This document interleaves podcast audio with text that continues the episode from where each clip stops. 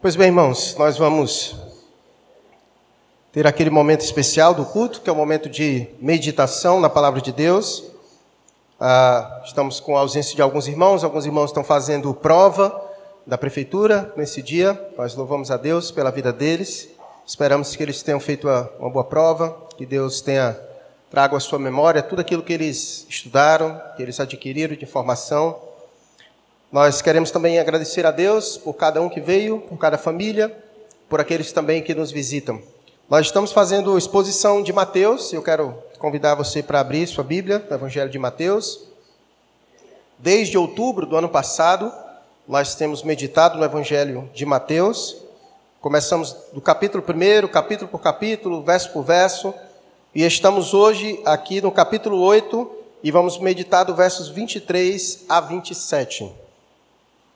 E se você, porventura, desejar acompanhar as outras mensagens, do capítulo 1 até o presente momento, está lá no canal do YouTube da nossa igreja, PIB Cascavel, você vai lá e tem todas as mensagens desde o mês de outubro do ano passado, na exposição desse evangelho maravilhoso.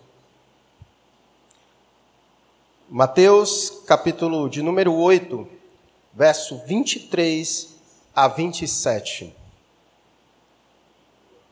Podemos ler? Vai nos dizer assim a preciosa palavra de Deus. Então, entrando ele no barco, seus discípulos o seguiram. E eis que sobreveio no mar uma grande tempestade, de sorte que o barco era varrido pelas ondas. Entretanto, Jesus dormia. Mas os discípulos vieram acordá-lo, clamando: Senhor, salva-nos, perecemos. Perguntou-lhes então Jesus: Por que sois tímidos, homens de pequena fé? E levantando-se, repreendeu os ventos e o mar, e fez-se grande bonança. E maravilharam-se os homens, dizendo: Quem é este que até os ventos e o mar lhe obedecem? Vamos orar mais uma vez. Pai querido, é com com coração contrito e quebrantado que nós nos apresentamos diante do Senhor neste momento, suplicando a Deus a ação do teu Santo Espírito sobre as nossas vidas. Acreditamos, ó Deus, que o Espírito Santo age na nossa mente, nos iluminando para a compreensão da verdade do Senhor. Ajuda-nos, ó Deus, a estarmos compenetrados, atentos, dispostos a compreender, olhar para o texto e compreender aquilo que o Senhor deseja nos falar por meio dele. Não permita, Senhor, com que o nosso pensamento se pegue vagando em outros lugares, com as preocupações do amanhã, do porvir, mas que estejamos aqui por inteiros, com o objetivo, com a intenção e o desejo de ouvir atentamente tudo quanto o Senhor deseja nos instruir. Pedimos ao Senhor que abençoe todos quanto também nesse momento nos acompanham pela internet que o Senhor os ajude a estarem atentos. Não, não permita, ó Deus, com que eles se distraiam com outras coisas, mas que os teus filhos que nos acompanham estejam também ansiosos por ouvir aquilo que o Senhor tem a falar para eles. Nos abençoa, Senhor, nesta noite. Assim nós oramos ao Senhor, no nome de Jesus. Amém. Se faz extremamente necessário nós compreendermos, mais uma vez, o contexto em que esse texto está inserido. Quando nós fizermos isso, você vai olhar para esse texto de uma maneira diferente. Nunca podemos esquecer que todo texto ele faz parte de um contexto. E Mateus, ele vem desenvolvendo algo acerca de Jesus, ele organizou desta maneira, obviamente dirigido pelo Espírito Santo, para que possamos ter melhores compreensões acerca de Cristo e acerca do propósito de Deus nessa revelação que é a sua palavra. Mateus, ele organizou da seguinte maneira: do capítulo 1 ao capítulo 4, Mateus tem a intenção de nos apresentar a pessoa de Jesus. Ele fez questão de iniciar falando sobre aquela linhagem, com a intenção de mostrar aos seus leitores que Cristo era o Messias esperado, o Messias o prometido, é o Rei dos Reis, o Senhor dos Senhores. Então ele faz questão de, nesses quatro capítulos, apresentar Jesus assim. E do capítulo 5 ao capítulo 7, Mateus tem a intenção de nos apresentar os ensinos de Jesus. Isso porque Jesus, quando veio, o rei, ele traz consigo, ele instaura, ele inaugura o reino de Deus. E, portanto, a partir do momento em que Jesus inicia seu ministério na Galiléia, que ele sai pregando o evangelho do reino, uma numerosa multidão é feita discípulos de Jesus. E naquele momento, diante da, da multidão, Jesus passa a ensinar os seus discípulos. Se faz necessário os discípulos de Jesus aprenderem a como viver nesse mundo como cidadãos do reino. Então, no capítulo 5 a 7, é Jesus ensinando essas pessoas no famoso e conhecido Sermão do Monte, onde tem só ensinamentos. Então, ele primeiro apresenta Jesus, o rei, depois apresenta os ensinos deste rei e do reino para aqueles que foram feitos por meio de Jesus, cidadãos do reino. E agora, a partir do capítulo 8, capítulo 8 e 9, nós veremos isso com o decorrer do capítulo, finalzinho do capítulo 8 e também no capítulo 9. Ele separa esses dois capítulos com a intenção de mostrar o poder e a autoridade deste rei. Afinal, um, um rei sem poder e autoridade não pode fazer muitas coisas. Portanto, o capítulo 8 e o capítulo 9 são marcados por inúmeros fatos, inúmeras realizações de curas e milagres que Jesus realiza. Ele faz questão de copilar em dois capítulos inúmeros fatos de diversas maneiras, mostrando o poder e autoridade deste rei, curando toda sorte de doenças e enfermidades. Não somente isso, mostrando a autoridade de Jesus sobre espíritos imundos e, como nós veremos agora, inclusive sobre a natureza. Com a intenção de apresentar Jesus assim, aquele que tem poder e tem autoridade. E no sermão passado, que nós vimos do, do, cap, do verso 18 até o versículo 22, é como se acontecesse, ocorresse uma quebra. Jesus vinha é, Mateus vinha apresentando os relatos de Jesus, onde ele já tinha curado o leproso, o escravo do centurião, a, a sogra de Pedro e muitas outras curas. Então, o versículo 18 vai dizer que muita gente se colocou ao redor de Jesus. E a partir daquele momento, Jesus começou a interpelá-los. Jesus começou naquele momento a questioná-los. Naquele momento, Jesus começou a lançar sementes para sondar as verdadeiras intenções dos corações daqueles que estavam ao seu redor. Porque quanto mais aumentava a fama de Jesus, daquele que estava em Cafarnaum, curando e realizando milagres, numerosa multidão começou a procurar Jesus. E Jesus sabia que a maioria das intenções das pessoas procurá-lo não era por quem ele era de fato, mas pelo que ele podia realizar na vida dessas pessoas. E Jesus então, ele lança aquela reflexão do verso 18 ao 22, onde ele tem a intenção de trabalhar três aspectos. Ele faz uma prova na, sobre a vida de todos aqueles que estavam ao seu redor. Ele lança a prova da obediência, ele lança a prova da renúncia e ele lança a prova do amor. No versículo 18, ele dá uma ordem, e aí, depois que ele dá a ordem, no verso 19 a 22, duas, dois fatos é narrado, de duas respostas que é dada a ordem de Jesus. Um diz que vai seguir ao Senhor, e ele diz: Olha, é preciso você analisar sobre essa declaração que você está me dizendo, porque as raposas têm seus covis, as aves têm os seus ninhos, mas o filho do homem não tem onde declinar a cabeça.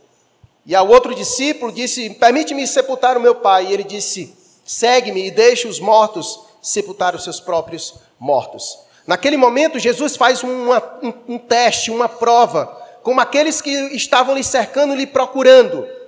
E Jesus faz isso para, na verdade, separar aqueles que são os discípulos verdadeiros daqueles que não são discípulos verdadeiros. E ele lançou esses três testes: o da obediência, o da renúncia e o do amor.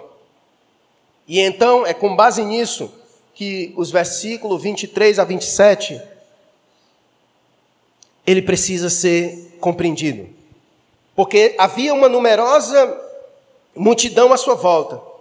Jesus então lança em seus corações as reflexões E a partir daquele momento em que Jesus prova os seus corações, muitos foram reprovados. E aqueles que passaram no teste de Jesus, aqueles que foram lapidados, os discípulos que foram naquele momento provados pelas palavras de Jesus, são esses que do versículo 23 dá continuidade. Então, então, aqui do versículo 23, ele nos sugere exatamente isso. Uma continuidade após o fato ocorrido anterior. Então, versículo 23. Entrando ele no barco, porque no versículo 18 ele chamou, ele ordenou que passassem com ele para outra margem.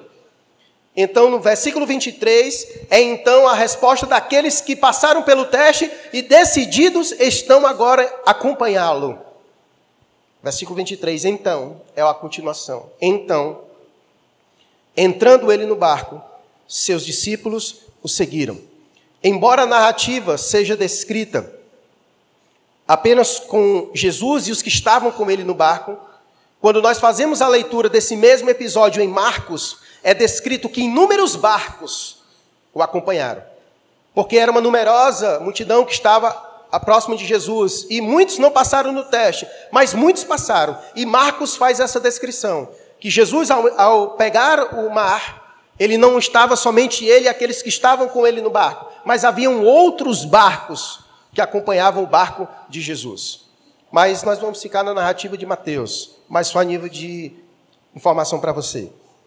Versículo 23. Então, entrando ele no barco, seus discípulos o seguiram. Então, nós vimos aqui a resposta à obediência da ordem que Jesus deu. Se no verso 18 Jesus deu uma ordem, onde ele, diante daqueles que lá estavam, ele ordenou que passasse para outra margem, muitos não foram, porque muitos estavam ainda presos a muitas coisas, muitos não estavam dispostos a renunciar, mas outros estavam dispostos a renunciar para seguir o Mestre. E esses que estavam dispostos seguiram em resposta em obediência à ordem que Jesus deu. Então, versículo 23 começa nos falando isso, trazendo à tona a informação daqueles que passaram no teste da obediência, do versículo 18, e que então resolveram seguir o Mestre. E é interessante, então, perceba o que acontece, a conexão do verso 23 ao 24. Aqueles que obedeceram ao Senhor, aqueles que passaram no primeiro teste, o que se espera de acontecer com eles é aquilo que nós chamamos de frutos positivos e palpáveis aos nossos olhos. Porque o texto diz que eles obedeceram e eles então seguiram. E é interessante que o versículo 24 que diz que eis, é como se fosse em seguida, em seguida a resposta deles de seguir a Jesus, de obedecer a Jesus, vai acontecer algo com eles. Versículo 24: E eis que sobreveio no mar uma grande tempestade, de sorte que o barco era varrido pelas ondas. Perceba o choque ao fazer a leitura. Porque esses homens que estavam com Jesus, eles obedeceram a Jesus. Eles passaram na, no teste da obediência. E o texto então vai nos sugerir que o, aquilo que eles escolheram como fruto da sua obediência, de ter passado no teste, foi eles terem sido introduzidos em uma tempestade. Porque o texto diz isso que após a sua obediência, após seguirem o Senhor, de imediato, eis que sobreveio no mar uma grande tempestade, de sorte que o barco era varrido pelas ondas. Entretanto, Jesus dormia. E aqui é um ponto que nós não podemos deixar passar, e já foi até levantado pela irmã Deide, quando ela estava ah, dirigindo o começo do culto, né? Esse ponto não pode passar despercebido a nós. Porque a grande verdade é que, muitas vezes, mesmo levando uma vida de obediência a Deus, nós seremos introduzidos em tempestades. Essa é a primeira aplicação óbvia que se espera do texto. Esses homens obedeceram ao Senhor, passaram no teste, na prova de obediência, e eis que sobreveio sobre eles uma grande tempestade. Uma grande. Não era qualquer um. Era uma grande tempestade, de maneira tal que o barco era varrido pelas ondas. Então não foi coisa pequena, foi coisa muita. E é importante dizer que esses homens eram homens experimentados também ao mar. Eram homens, muitos deles tinham experiências. Então a situação era tão feia que levou eles a um ato de desespero que nós já já iremos ver. Mas eles passaram por uma grande tempestade. E o que fica evidente para nós é isso, e é um ponto importante a sermos a aprendermos que nem sempre quando passamos por tempestades significa dizer que nós, é por, nós estamos passando porque estamos indo para o lugar contrário da vontade de Deus. Muitas vezes podemos passar por tempestades indo exatamente para o lugar que o Senhor nos chamou a ir. Jesus disse: Vem, no verso 18, ele diz: Venham comigo, e eles foram. E eles estão no caminho certo, com Jesus, mas estão passando por tempestades, e grande tempestade. Então nós precisamos compreender a diferença entre passar por tempestades, por estar indo no caminho certo, por um ato de obediência a Deus, e passar por tempestades porque está indo no sentido contrário, como Jonas que de forma deliberada decidiu ir para um outro lugar. Deus lhe deu uma ordem para ir para Nínive e ele foi para outro lugar, para Tarsis, para um lugar completamente diferente da qual a ordem Deus lhe deu. E por conta disso, Jonas enfrentou uma grande tempestade, exatamente porque ele estava indo contra a vontade de Deus. Com, é, foi resultado de um ato de desobediência. E sobreveio uma grande tempestade sobre o navio em que Jonas estava. Mas nesse caso, é o contrário. Esses homens passaram no teste da obediência. Mas mesmo assim, o texto diz que sobreveio no mar uma grande tempestade, de sorte que o barco era varrido pelas ondas. Então isso é importante para que você compreenda. Mesmo fazendo a vontade de Deus, muitas vezes nós seremos submetidos a tempestades. A pergunta é: por quê? Por quê? Qual o objetivo? Qual era o objetivo de Deus ter, qual foi o objetivo de Deus ter lançado uma tempestade na viagem de Jonas? O objetivo de Deus ter lançado uma tempestade na vida de Jonas foi pelo fato da sua desobediência. E ali era castigo de Deus, era manifestação da ira de Deus contra aquele que de fato, de forma deliberada, assume uma postura de desobedecer a Deus e pegar um caminho contrário.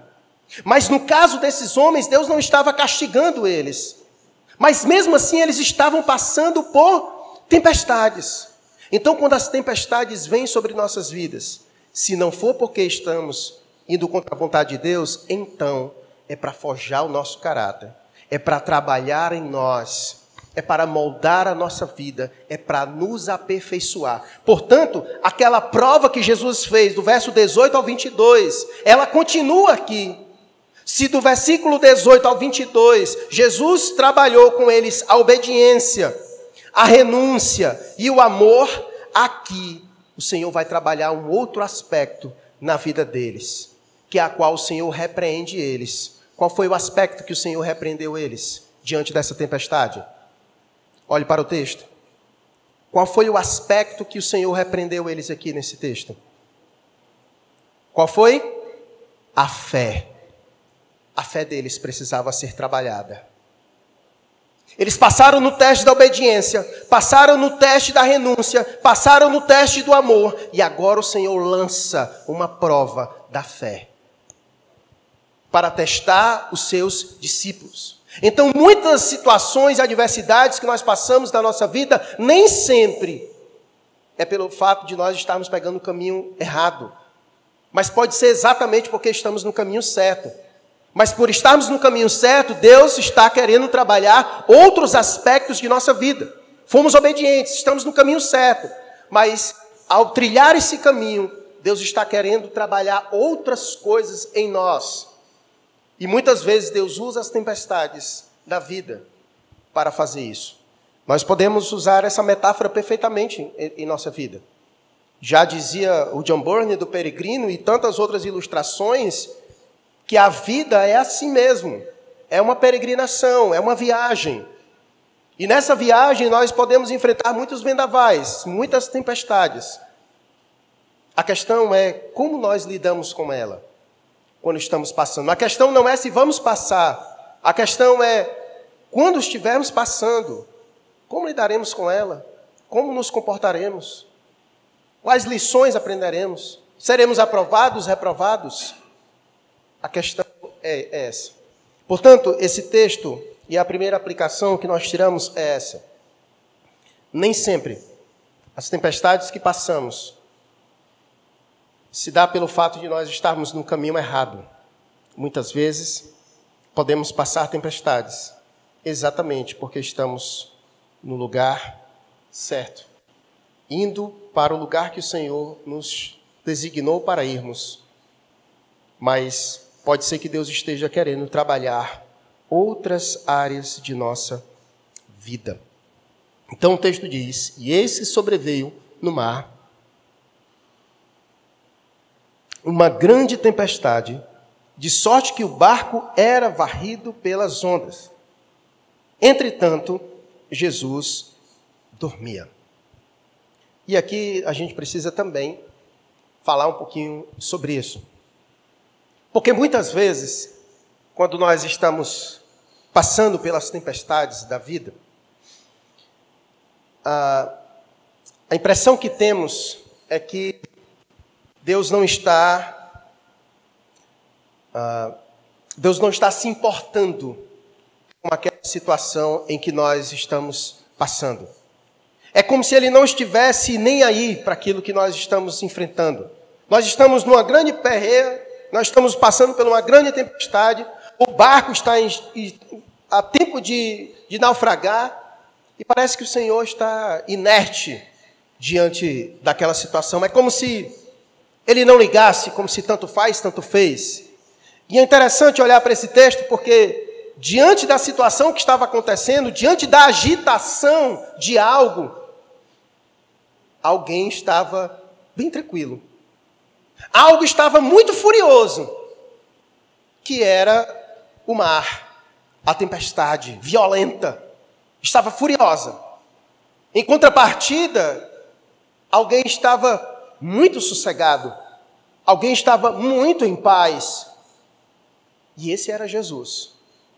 Diante daquela tempestade, diante daquela situação, diante daquela adversidade, o comportamento de Jesus, ele traz um certo espanto para os seus discípulos, para eles que ali estavam. Tanto é que a narrativa de Lucas, e nós já iremos ver, a narrativa de Lucas, a, a forma com que os discípulos falam é como se fosse assim, como se Jesus não estivesse se importando com a situação deles. Vamos logo lá, que é melhor, porque a gente já lê e depois volta para cá. Veja como Lucas descreve essa situação. Lucas capítulo 8, do verso 22 a 25. A mesma história, só que narrada por Lucas.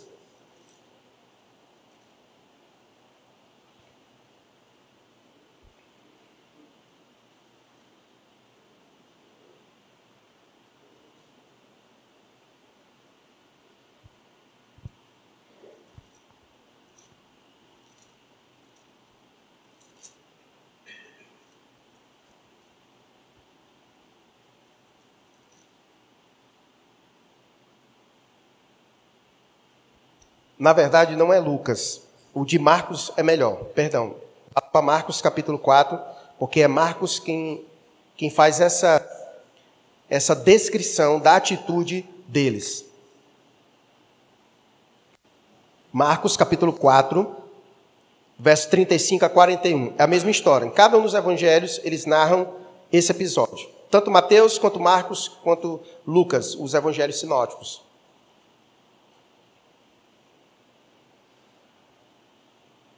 Vai dizer assim, Marcos capítulo 4, verso 37 e 38. Olha o que diz o, o texto. Marcos 4, 37 e 38. Ora, levantou-se grande temporal de vento, e as ondas se arremessavam contra o barco, de modo que o mesmo já estava a encher-se de água. E Jesus estava na popa, dormindo sobre o travesseiro.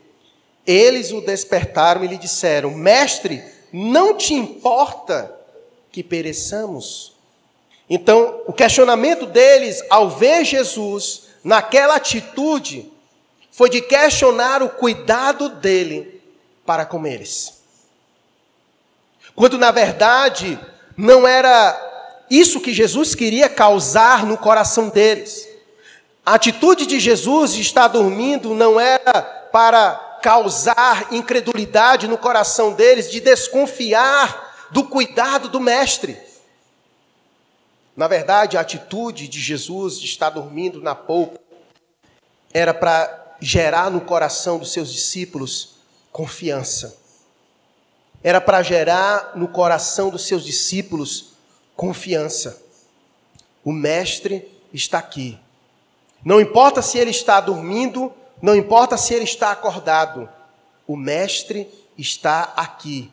E se o Mestre nos chamou, se ele deu uma ordem para que estivéssemos com ele, então nós devemos descansar. Então nós devemos descansar. E a atitude deles foi de questionar ao Senhor, foi de exatamente levantar um questionamento. O Senhor não se importa com isso. E esse questionamento ele é muito presente em nossas dores. Geralmente, quando nós estamos sofridos, quando nós estamos doloridos pelas tempestades da vida, pelos momentos em que sofremos, pelos momentos em que estamos angustiados, geralmente nós levantamos esse tipo de pergunta a Deus e questionamos a Ele. Será que o Senhor não se importa com a minha dor? Será que o Senhor não se importa com a minha situação? Mas a pergunta é, e que precisa ser respondida: o Senhor se importa? O Senhor deu a nós motivos e razões para acreditarmos de que Ele se importa conosco?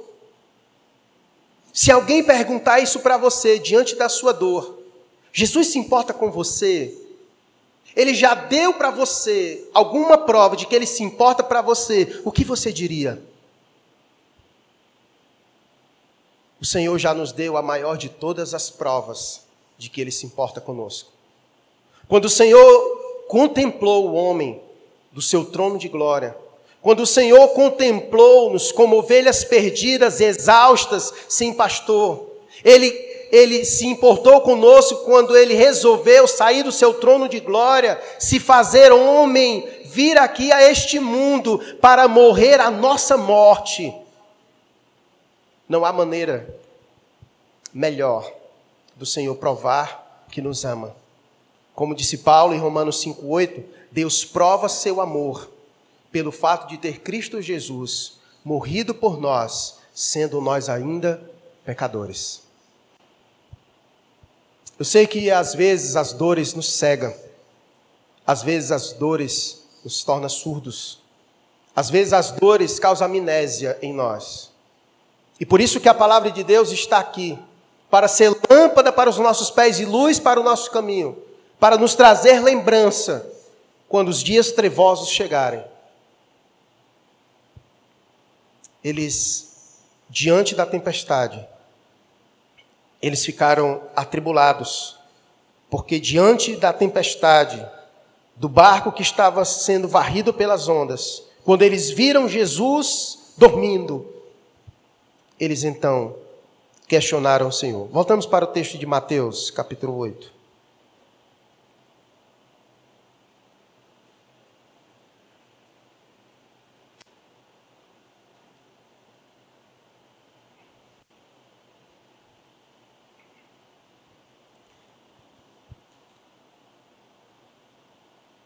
Versículo 25 e 26 vai nos dizer assim: Mas os discípulos vieram acordá-lo, clamando: Senhor, salva-nos, perecemos. E perguntou-lhes então Jesus: Por que sois tímidos, homens de pequena fé? E levantando-se, repreendeu os ventos e o mar, e fez-se grande bonança.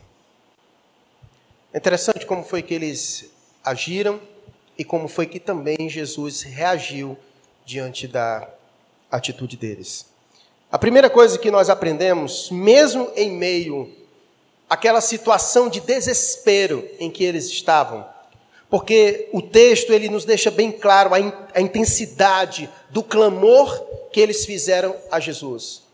Eles já estavam naquela situação que eles consideravam perdida. O clamor que eles fazem ao Senhor é aquele clamor de alguém que já se deu por perdido, ali não tem mais jeito, acabou-se. O clamor que eles fazem a Jesus é: Senhor, salva-nos, porque nós perecemos, aqui acabou, não tem mais o que fazer, nós morremos, a esperança morreu.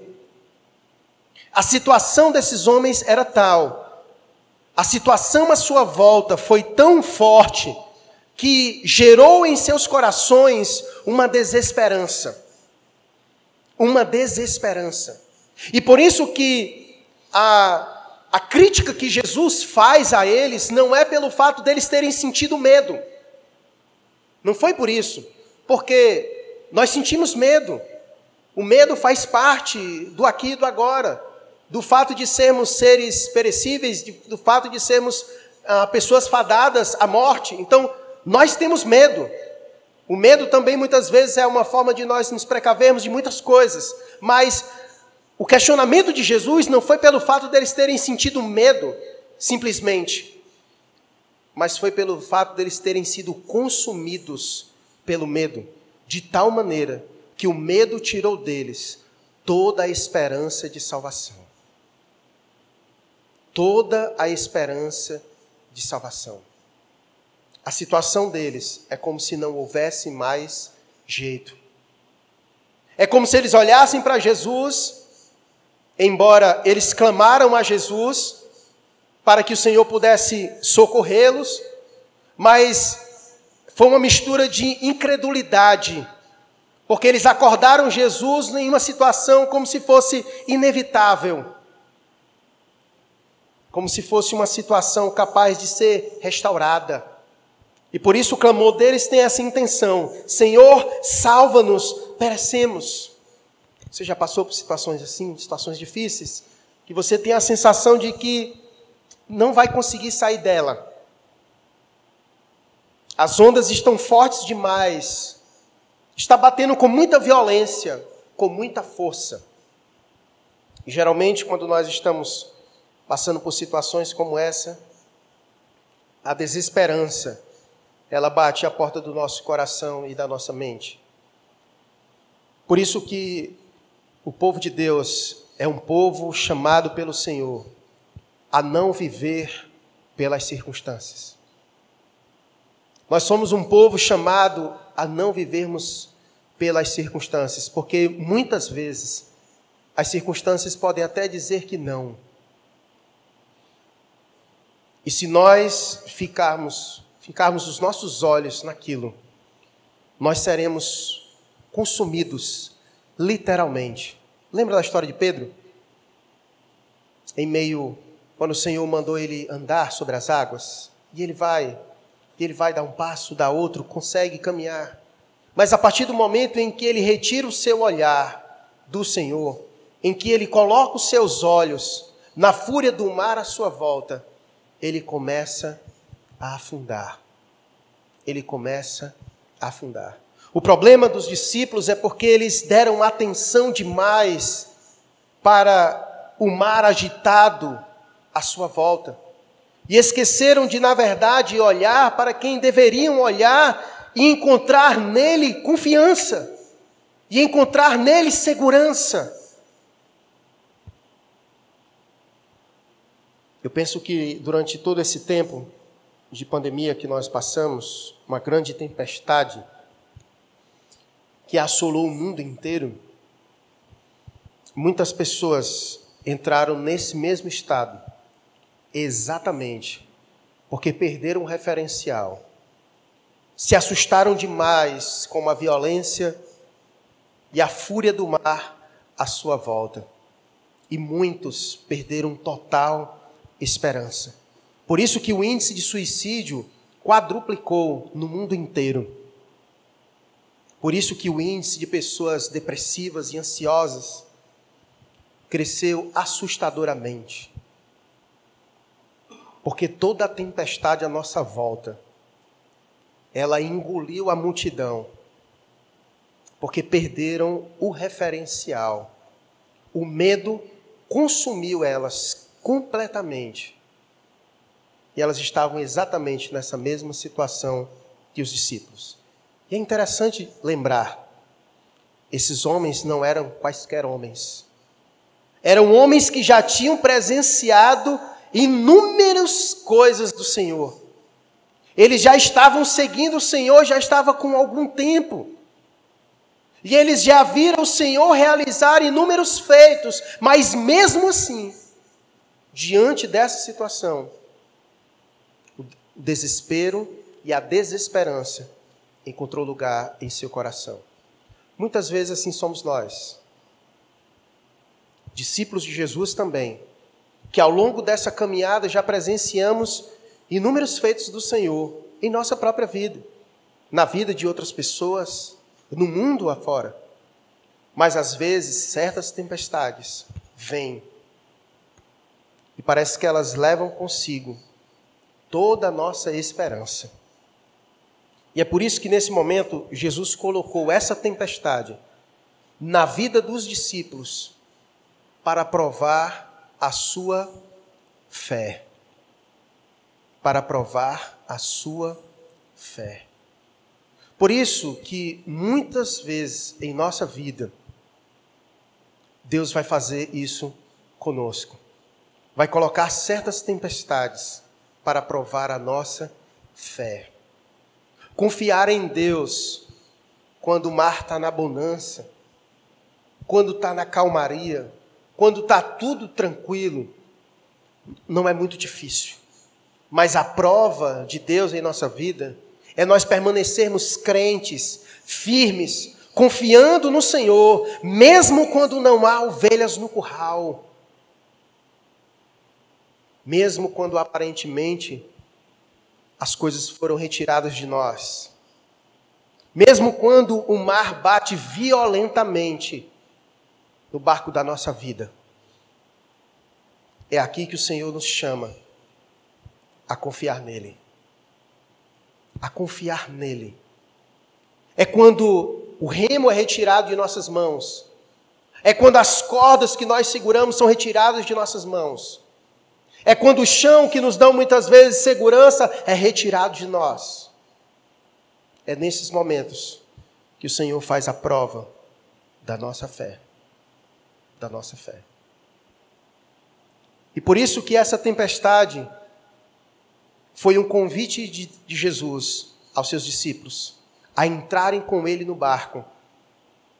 Porque nesse momento Jesus queria provar a fé dos seus discípulos. Eu não sei se nesse momento é o momento em que Jesus chamou você ao barco e introduziu você em uma tempestade. Não sei. Pode ser que sim, que seja agora. Mas se não for agora, haverá um momento em que esse convite ocorrerá. Em que ele convidará você ao barco e, e vai com você em meio a isso. E é isso que deve saltar aos nossos olhos o Senhor que nos convida para entrar na tempestade, ele se faz presente no barco. É isso que o texto diz. Quando Jesus chamou os discípulos para irem, não chamou para irem sozinhos, ele estava com eles no barco. E essa é uma verdade que nunca devemos e jamais podemos esquecer: que o Senhor está conosco. Ainda que venhamos enfrentar as mais diversas tempestades da vida, Ele está conosco no barco. E Ele prometeu que estaria conosco. O autor de Hebreus disse: Nunca te deixarei, jamais te abandonarei. Ele é o bom pastor do Salmo 23, que todos nós adoramos ler e recitar. Ele é aquele que caminha conosco, ainda que venhamos a trilhar o vale da sombra da morte.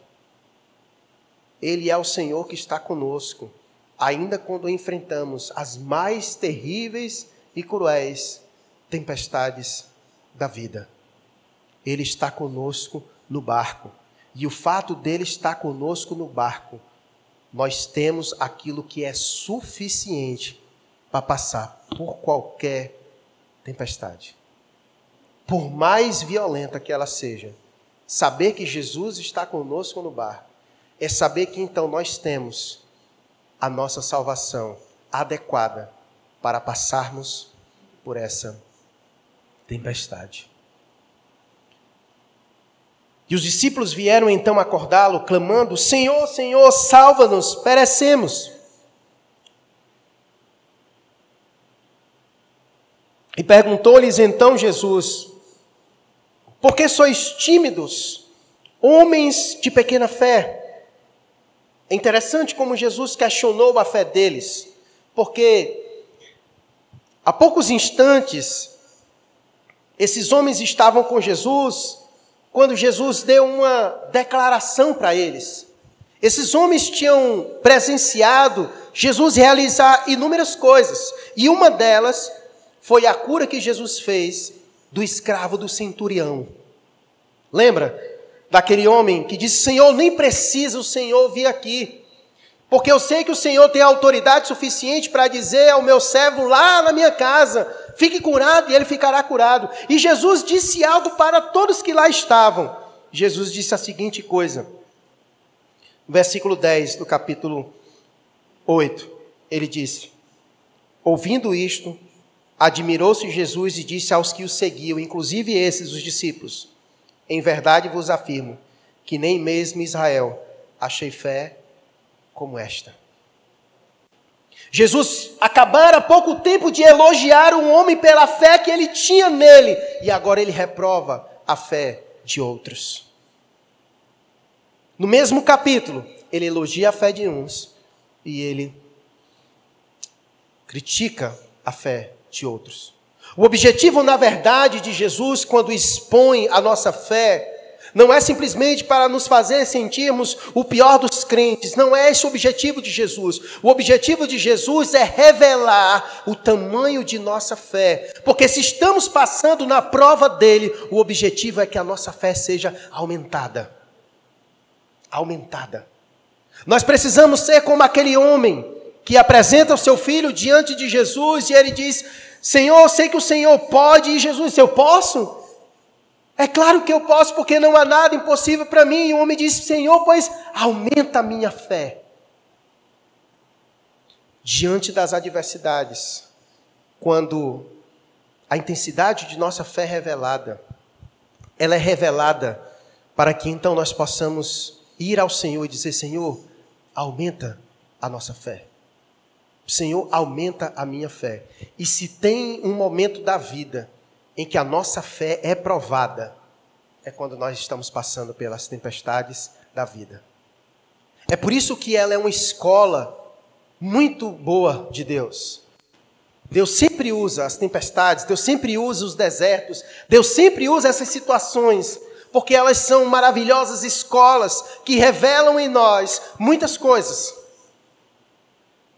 Que revelam em nós muitas coisas.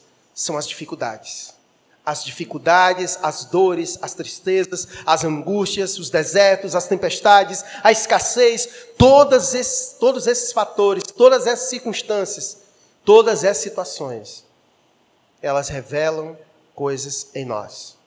E o objetivo de Deus é trabalhar em nossa vida. Que aquilo fique evidente. Quando algo é evidenciado em nossa vida, então o Senhor tem trabalhado em nós diante da situação a qual você se encontra, o que nós podemos aprender da sua fé? O que tem sido revelado diante da situação da sua vida? O que tem externado? O que pode ser aprendido? O que você está aprendendo? O que Deus está te ensinando na situação em que você está passando, na tempestade em que você está passando? Então perguntou-lhe Jesus no verso 26: Por que sois tímidos, homens de pequena fé? E levantando-se, repreendeu os ventos e o mar, e fez-se grande bonança. E maravilharam-se os homens, dizendo: Quem é este que até os ventos e o mar lhe obedecem? A admiração dos discípulos foi tomada naquele momento, porque até então eles não tinham presenciado algo dessa natureza. Eles já tinham visto o Senhor realizar várias coisas, mas eles ainda não tinham o conhecimento suficiente para saber que esse Jesus, esse Jesus apresentado com poder e autoridade, o seu poder e a sua autoridade não tem limites. Eu não sei se você já se deparou com um mar muito furioso. Não sei se você já se deparou com isso, ou se já viu algum vídeo, alguma coisa assim na internet, da fúria do mar. Né? É algo muito impetuoso, né? que muitas vezes nos dá medo, pela fúria, pela força que é do mar, né? capaz de arrastar a construções, colocar construções abaixo. Né? Tamanha é a sua força. E é um elemento da natureza que nos causa muito espanto. Esse é um dos receios que eu tenho de entrar em alto mar. Né? Exatamente por isso. Não porque aqui eu seria reprovado nesse sentido, mas porque já tive algumas experiências na minha infância e tenho certos traumas com, com água, né? E não é um lugar que eu seja afoito, né? Tem muita gente que é afoito, né? Mas é um lugar que eu não gosto muito de estar. Gosto mais até, a última vez que a gente foi à praia, eu até falei, eu gosto de ficar deitado na rede, só contemplando, só olhando, só engrandecendo a Deus pela beleza. Mas tem uma força gigantesca. E os discípulos se maravilharam exatamente por isso. Porque aquele que estava com eles no barco não era qualquer um. Aquele que estava com eles no barco é aquele que tem toda a autoridade, é aquele que tem todo o poder para controlar todas as coisas, até o mar mais furioso, a pior tempestade que seja. E é interessante como Jesus se levanta diante dela e somente ao som de sua voz ela se aquieta. Só ao som de sua voz ela se aquieta. E aqui ele faz isso para alimentar a fé mais uma vez no coração dos discípulos. Porque o exemplo que ele deu daquele homem, do centurião, que creu e que Jesus elogiou a fé dele, disse: Olha, nem Israel achei a fé deste homem, porque esse homem creu em mim pelo poder da minha palavra. Esse homem creu e ele tem conhecimento de mim suficiente para entender que eu sou capaz de curar o seu criado só ao som de sua palavra. Se eu disser haja saúde, haverá saúde. Então, nesse momento, ele queria também aprimorar a fé dos seus discípulos, para que eles passassem a crer, olhar para Jesus e entender que Jesus é esse que não somente tem autoridade para dizer ao doente, fique curado, mas também ele tem autoridade e poder para dizer ao mar, aquieta-te, e ele se aquieta. Esse é o objetivo de Jesus. Esse era o teste que ele queria fazer com seus discípulos em alto mar. Trazer a eles essa informação acerca deles. Por isso, o espanto deles: quem é este? Quem é este que até os ventos e o mar lhe obedecem? É feita a pergunta: e quem é este? O seu nome é Jesus, o Filho de Deus, e igual a Ele não há, não há outro igual a Ele. E por isso que nesse momento Jesus traz o ensino precioso para os seus discípulos. Muitas situações que Deus coloca em nossa vida é para que nós possamos aprender algo sobre Ele. Quantos de nós não fomos introduzidos em diversas circunstâncias e situações em que Aparentemente a gente tinha essa sensação de estar perecendo. E naquele momento o Senhor veio com salvação em nossas vidas, e naquele momento o Senhor se revela a nós de forma maravilhosa, de, momento, de uma maneira que enche o nosso coração, e a gente, meu Deus, esse é o meu Senhor, esse é o meu Salvador, que deixa a gente muitas vezes assim, como quem sonha, olhando as coisas que Deus realiza em nossas vidas e ao nosso redor. Naquele momento, os discípulos, ah, aquilo que Jesus faz na presença deles, ocorre algo em seus corações. Ocorreu algo em, seu, em seus corações. Perceba, do verso 25 para 27, aconteceu algo no coração deles. No verso 25, o que, que estava, qual era o sentimento que estava presente no coração deles? No verso 25, o medo. E agora no versículo 27, o que estava no coração deles? Eles estavam maravilhados. Algo aconteceu. No verso 26, o que acontece no verso 26 é crucial para mudar o que estava no coração deles. O medo foi substituído pela admiração. E é isso que o Senhor quer produzir nos seus discípulos. A compreensão de que uma fé aperfeiçoada em Jesus lança fora todo o medo. Lança fora o medo. Uma fé trabalhada em nós lança fora todo o medo. E é aqui o ponto para nos ajudarmos a lidar com as adversidades da vida. A fé. A fé é um alicerce seguro. A fé não é a fé, nós não temos fé na fé, nós temos fé em Cristo Jesus, que é capaz, que é poderoso, que tem autoridade para realizar qualquer coisa segundo o beneplácito de Sua vontade. É nele que confiamos, é nele que cremos. Então é isso que o Senhor quer gerar em nós. Durante toda essa pandemia, o que prevaleceu em teu coração? O medo ou a fé? De muitas lições que Deus trouxe a nós neste tempo tão difícil, sem dúvidas alguma, essa foi uma, uma das provas. A prova da nossa fé. A prova da nossa fé. E muitos sucumbiram exatamente porque o medo engoliu a fé.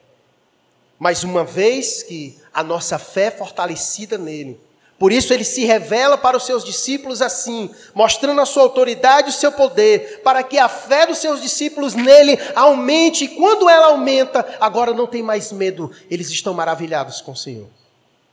Eles estão maravilhados com o Senhor. Porque uma fé madura produz em nosso coração exatamente isso: contemplação de Deus. Em vez de nós sucumbirmos ao medo, nós agora contemplamos ao Senhor, porque reconhecemos que Ele é poderoso para nos livrar das maiores e piores adversidades desta vida. Ele é Jesus. Ele é Jesus. E eu não sei como é que você está passando, como é que estão as coisas, mas eu quero apresentar esse Jesus para você. Esse Jesus que os discípulos ficaram maravilhados. Ele é o mesmo. Ele é o mesmo. Ele é o mesmo que estava com os discípulos no barco. É o mesmo que está no barco de sua vida. É o mesmo que está conosco, navegando nessa jornada rumo à pátria celeste. E por mais violentos que sejam os mares, por mais revoltos que sejam, Ele está conosco no barco. E se você crer nele, então você pode descansar, porque se Ele disser ao mar, aquieta-te, Ele se acalmará. Você crê nisso?